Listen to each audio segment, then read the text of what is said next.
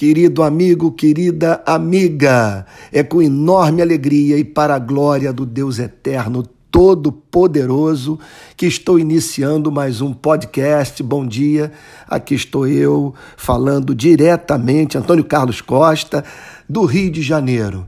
Gente querida, fui parar ontem no hospital. Veja como somos frágeis. Eu tomei na noite de segunda para terça um comprimido para tratamento de crise de sinusite. O remédio ficou fixado no meu esôfago, de modo que mal conseguia falar, beber água e sem a mínima chance de ingerir alimento. Passei a noite acordado. Devo ter vomitado umas 15 vezes, nada fazia a cápsula sair. Tive de ser internado, sendo assim para entrar no soro e fazer uma endoscopia.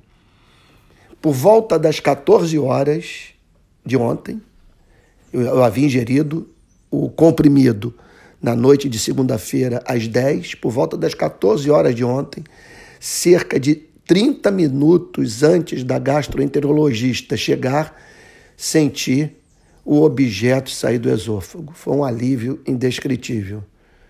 Fiquei numa enfermaria, aí tive uma ideia do que, que o paciente passa, ouvindo o bip dos aparelhos, escutando o gemido dos pacientes, sendo despertado pelo necessário entrar e sair de médicos e enfermeiros, sentindo o odor de urina que vinha do leito ao lado do meu, me parecia uma senhora muito idosa que estava sendo é, trocada de leito ou alguém fazendo o enfermeiro o seu asseio corporal. Bom, quero agradecer pelo empenho da equipe médica do Niterói Dor, pelo excelente trabalho dos enfermeiros e pela dedicação da médica Marcela, que conduziu o exame endoscópico. Agora, que lições tirar de uma experiência como essa? E, aliás, eu aproveito até o, o, o momento para pedir perdão por ter saído do ar na segunda e na terça. Na segunda eu estava mal de saúde e terça tive que procurar o hospital para ser internado. Agora que estou um pouquinho melhor, saindo para uma bateria de exames, vou fazer o meu primeiro check-up da vida. Que vergonha, né?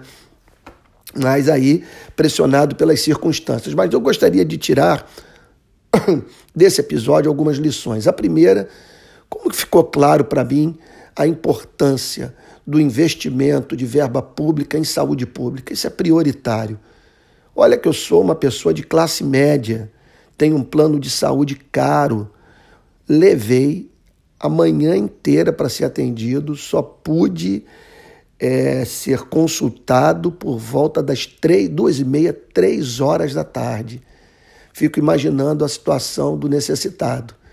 Então, investimento de verba pública em saúde pública é prioritário.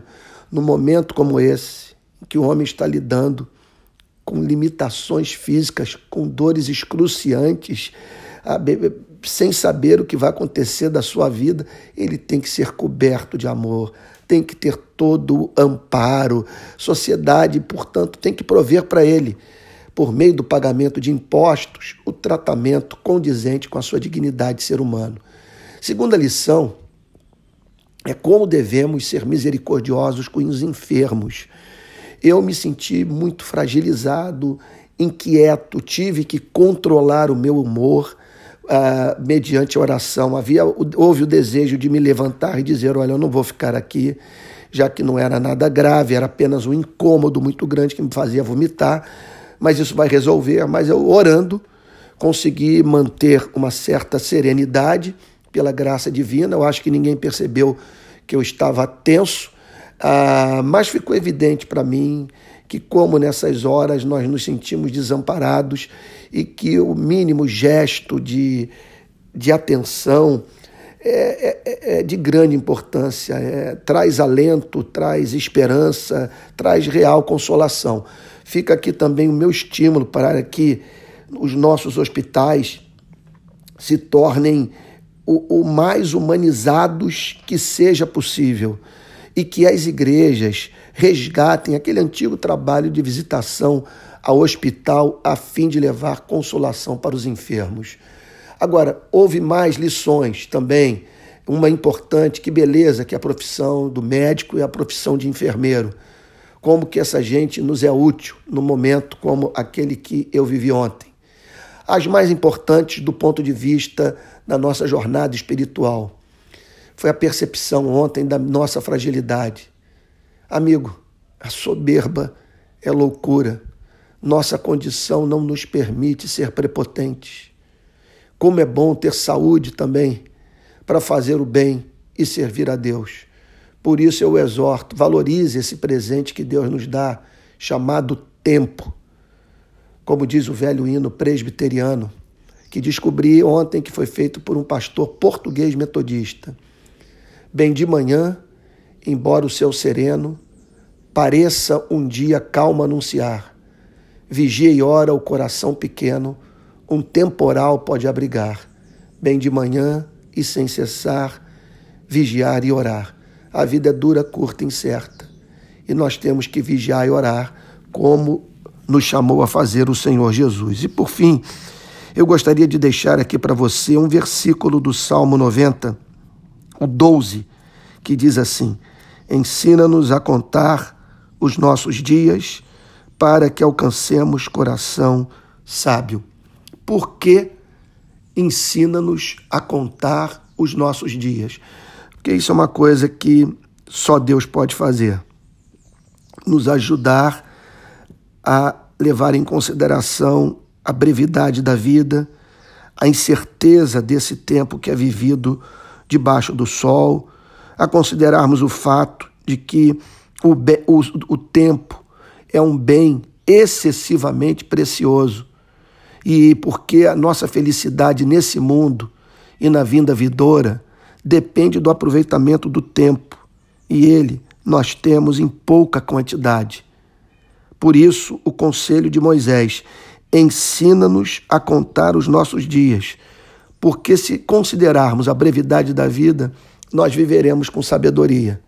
Nós vamos nos dedicar àquilo que vale a pena. Nós vamos ter o tempo como uma dádiva.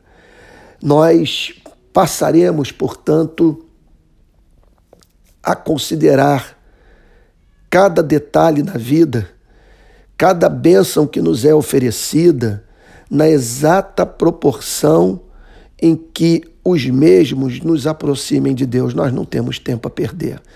Nós vamos querer fazer o bem, vamos desejar marcar a história com a nossa passagem por esse planeta, vamos viver em completa dependência da misericórdia divina, porque todos os nossos dias foram escritos e determinados quando nem um deles havia ainda.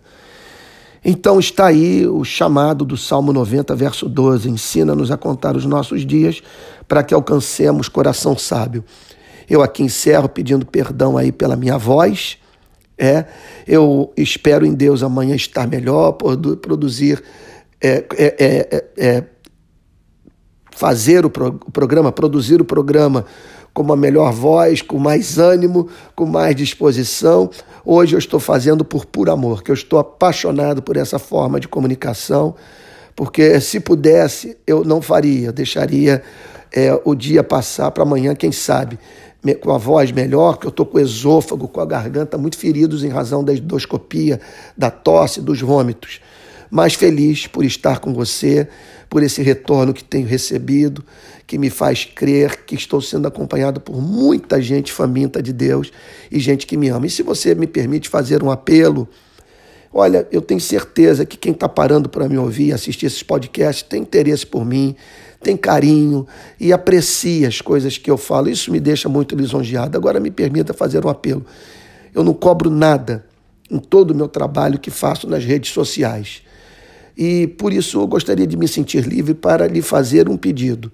Nós estamos numa campanha de levantamento de recursos para manutenção do Rio de Paz, ONG mundialmente conhecida de defesa dos direitos humanos, que é presidida por mim. O link para contribuição está na bio do meu Instagram. Se você clicar lá, você vai saber o que fazer. Nós já arrecadamos R$ 4.500 de, de 19, a fim de que tenhamos uma equipe de primeira para dar voz aos sem voz, visibilidade aos invisíveis, tá bom? E glorificar assim o nome do nosso Deus. Muito obrigado, querido. Um bom dia para você, meu irmão, minha irmã.